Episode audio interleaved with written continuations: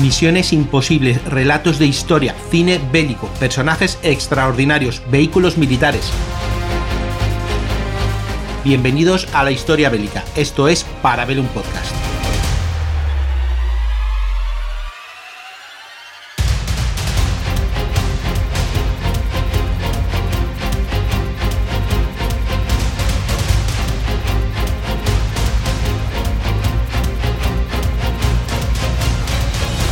Muy buenas amigos y amigas de Casus Belli, de la factoría Casus Belli.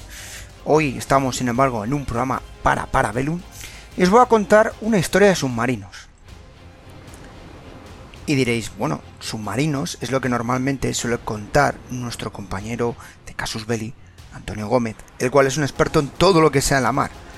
Pero es que recientemente leía un artículo en relación a uno de los submarinos más famosos, más épicos, y yo creo que tiene también eh, una de las historias más interesantes. Y salió a colación de un tema de espías, operaciones, y es cuando dije, ¡ay va! Esta es para mí. Y es por eso que os traigo la historia del submarino USS Nautilus.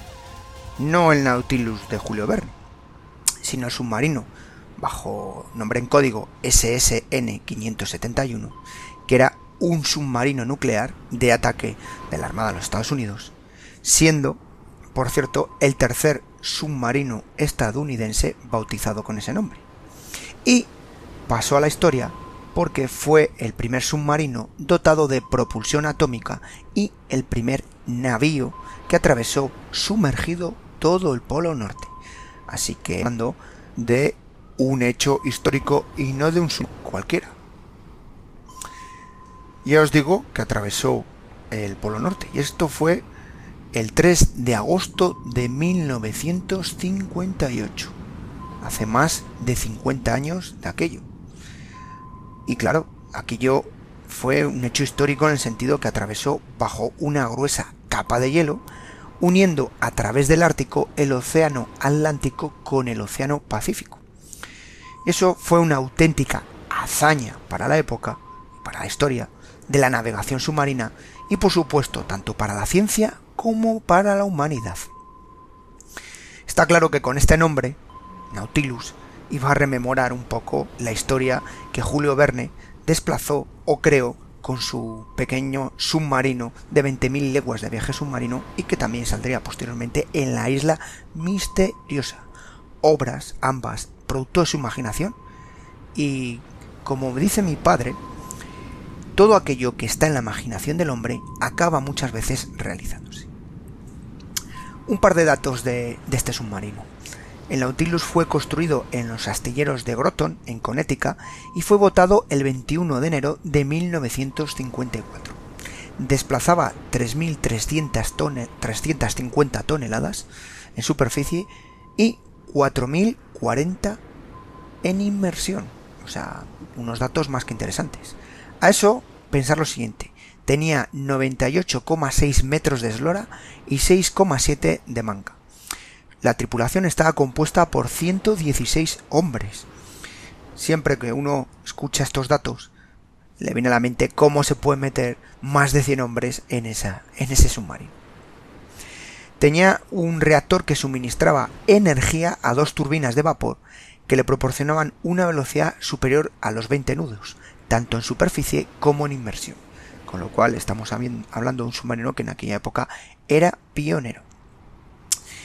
Y es que esta historia que os cuento, estos datos que estoy contando, van a ser importantes en el sentido ya no solo de que daba una pauta nueva a la navegación submarino con respecto a a las naves anteriores, que no podían navegar grandes distancias sumergidas, convirtiendo además a los submarinos nucleares en una poderosa arma estratégica. Es que cambiaban las cartas en esta época.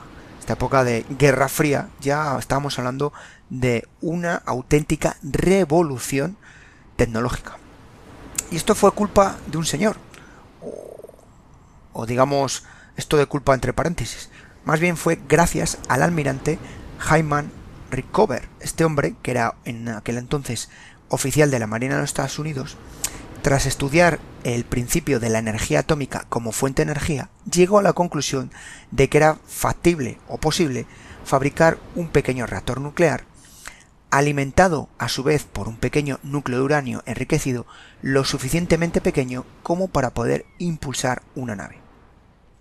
Por supuesto, tuvieron un comienzo bastante descorazonador, con bastantes problemillas, y es que tuvieron que vencer numerosos problemas técnicos y algo que siempre eh, molesta mucho, como son los problemas burocráticos. Consiguió que el Departamento Naval de los Estados Unidos le nombrase jefe de la Comisión de Energía Atómica, con lo cual digamos que tuvo luz verde para llevar a cabo este proyecto. Así podemos dar eh, por sentado el nacimiento del submarino atómico. Su construcción fue el resultado de un largo proceso, y es que hubo dos factores que influyeron decisivamente en su desarrollo. Uno, como sería la autorización para construir por parte del Congreso de Estados Unidos, invirtiendo en este proyecto más de 30 millones de dólares. Eso es una cantidad considerable para la época. Así como el tesón y la capacidad de un pequeño grupo de científicos, especialmente civiles y militares, que estaban bajo el mando de este almirante. Que comenzaron o dieron luz los mismos el 14 de junio del año 1952. Así que si metemos todos estos factores en una batidora, tendremos como resultado 10 meses después, en presencia del entonces presidente Truman, la inauguración o colocación de la quilla. Es decir, y posteriormente, 8 meses después, el 21 de enero del 54, el Nautilus fue votado.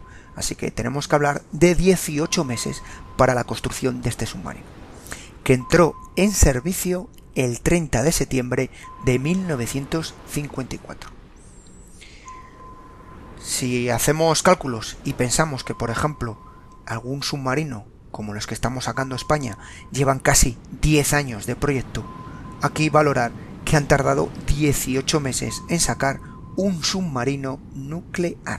Con lo cual estamos hablando de cómo es posible o cómo eh, agradecer a los científicos y sobre todo a los amigos dólares que ayudaron mucho que en ese periodo de tiempo tan corto eh, la construcción de este submarino constituye sin duda uno de los mayores éxitos de la ingeniería naval y por supuesto de la ingeniería nuclear naval, convirtiendo a los Estados Unidos en la primera nación que se encargaba de construir a gran escala submarinos atómicos. Daba el primer paso con respecto al bloque soviético.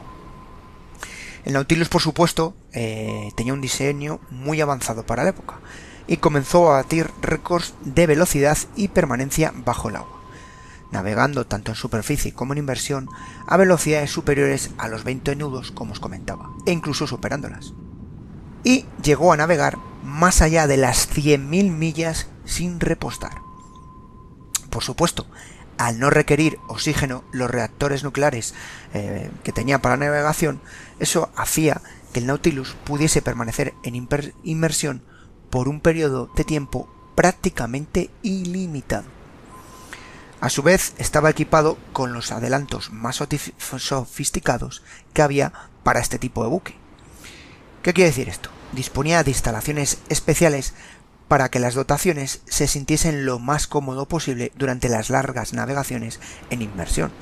Ya sabéis que hay una serie de factores psicológicos que afectan muchas veces a las tripulaciones de submarinos y, como dicen los la gente de la mar, para estar en un submarino no vale cualquiera. Este submarino además dio entrada a una serie de unidades con mayores capacidades técnicas y armamentísticas, consiguiendo en ese momento, como os decía, que la Marina de los Estados Unidos tuviese la mayor flota nuclear del mundo. Pero os he dicho la gran hazaña de, atravesar bajo el casquete polar, etcétera, del Nautilus. Bien. Y es que el origen de, esta, de este éxito en la navegación viene vinculado a una operación secreta. Esta operación fue clasificada de alto secreto por el gobierno de los Estados Unidos y su nombre o bautizo bajo el que se le dio fue Operación Sunshine. Tuvo lugar el 23 de julio de 1958, cuando el Nautilus zarpó de Pearl Harbor, Hawái, al mando de su comandante que en aquella época era William Anderson, dando comienzo a una misión sin precedentes, que era cruzar el Pacífico, perdón, cruzar del Pacífico al Atlántico por la ruta más corta. Además, eh, pensar que lo hizo muy silenciosamente, la nave se fue adentrando poco a poco y sumergiéndose en las profundidades del Ártico bajo una espesa y peligrosa capa de hielo, que era uno de los miedos que tenían eh, la Marina de los Estados Unidos. Claro, el problema era encontrar aguas lo bastante profundas para atravesar aquella masa de hielos. Así que después de 62 horas y 1830 millas navegando bajo el hielo, a una profundidad registrada de 4100 metros y una temperatura del agua de 32 grados Fahrenheit, el 3 de agosto del año 1958, el comandante William Anderson anunciaba por la megafonía del buque lo siguiente. Y os paso a leer textualmente lo que dijo. Atención, os habla vuestro comandante. Dentro de pocos instantes, el Nautilus alcanzará el objetivo largo tiempo ambicionado por la humanidad. Llegar con un buque al polo norte geográfico. Si la providencia nos sigue ayudando como hasta ahora, dentro de dos días conseguiremos otro objetivo de mayor significación histórica aún. La conclusión de una rápida travesía polar desde el Pacífico al Atlántico. En este momento estamos a cuatro décimas de milla del Polo Norte. Mientras nos vamos aproximando, guardaremos unos minutos de silencio dando gracias a Dios por habernos permitido realizar con éxito tan extraordinario viaje. Roguemos por la paz del mundo y recordemos a aquellos que nos han precedido con el triunfo o con el fracaso. Pues estas fueron las palabras eh, que pasaron a la historia, con las cuales daban eh, ese cambio en la navegación por parte de los Estados Unidos y para, en adelante, todos los submarinos. Esta nueva vía de penetración, atravesando el casquete polar, reducía considerablemente la navegación entre Asia y Europa, acortando la derrota en 4.000 millas y en tiempo en 13 días. Esos hechos son increíbles. Además, se comprobó que los instrumentos científicos e inerciales no habían afectado al conjunto de instrumentos de a bordo. La hazaña del Nautilus tuvo una gran repercusión en todo el mundo, demostrando la importancia estratégica del submarino nuclear en un momento en que los Estados Unidos y la Unión Soviética competían por el liderazgo en materia armamentística. Estamos hablando de años de Guerra Fría y donde cada potencia intentaba copiar o mejorar lo que había hecho la otra. El Nautilus siguió navegando después de alcanzar el Polo Norte y tras recorrer más de 1800 millas, salió por fin a superficie el 5 de agosto frente a las costas de Groenlandia, informando inmediatamente al presidente Eisenhower del resultado exitoso de esa misión encomendada, de esa operación que les habían mandado. El 12 de agosto de ese mismo año, el submarino atracó en el puerto de Portsmouth, Inglaterra, para su primera revisión y control de los equipos de a bordo. Así que podemos decir que la misión fue un auténtico éxito y hizo sudar bastante a los soviéticos en el sentido del riesgo de que poder tener eh, submarinos norteamericanos prácticamente encima suyo sin que ellos fueran conscientes. Y en mucho tiempo. Por cierto, este submarino estuvo en España, estuvo en Rota un par de veces. Así que tras 25 años de plena actividad por todo el mundo y más de medio millón de millas navegadas, en la primavera del año 1979 fue dado de baja para el servicio activo, siendo trasladado a la Academia Naval de Annapolis, en Maryland.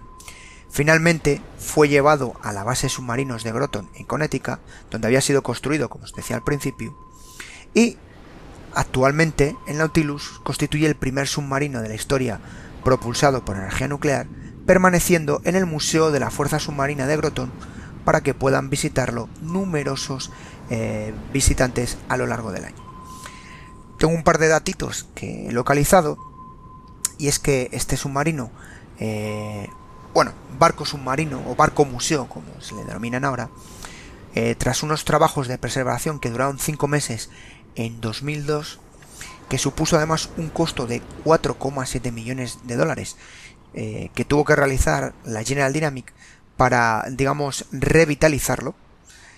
bueno, pues para que veáis en los datos que tiene el gobierno norteamericano, tiene en torno a 250.000 visitantes los que se han acercado a ver este submarino. El 30 de septiembre del 2004 se celebró el 50 aniversario del Nautilus con una ceremonia que incluyó un discurso del vicealmirante Wilkinson, que fue el primer comandante del submarino. Así como se nombró a esta nave lugar histórico nuclear por la sociedad norteamericana de energía nuclear. Respecto a la visita, comentaros que solo se pueden pasear por los dos compartimentos delanteros del submarino. Visita que es guiada por un sistema automático. Y ahora con el COVID, pues imagino que el tema de visitas andará un poquito más limitado. Por cierto, la visita a la parte de la popa no está permitida a causa de la radiación. cuando lees esto te quedas con la duda de, ay Dios mío, ¿dónde nos metemos? Podéis ver una página web donde está del submarino, una página web propia en inglés, donde te indican incluso accesos, cómo se encuentra. La página es ussnautilus.org. Y espero que os haya gustado la historia de este submarino, esta pequeña historia, y sobre todo cómo nació a partir de esta operación Sunshine, que la intención era un poco asustar, amedrentar y bueno, dar un golpe sobre la mesa por parte de los norteamericanos para indicarles de estamos aquí, oye, que, tenemos este submarino que puede hacer a los soviéticos que en cualquier momento nos metemos donde vosotros estáis. Y como diría Julio Verne, habrá que seguir soñando.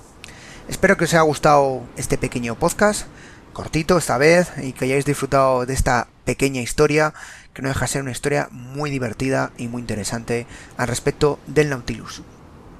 Un abrazo señores y señoras, cuídense y cuiden de los suyos.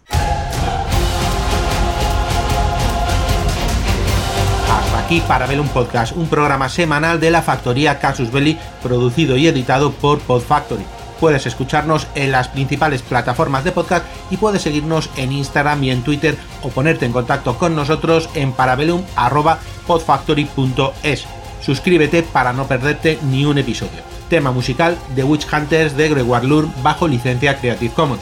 Te espero el lunes que viene en un nuevo Parabellum.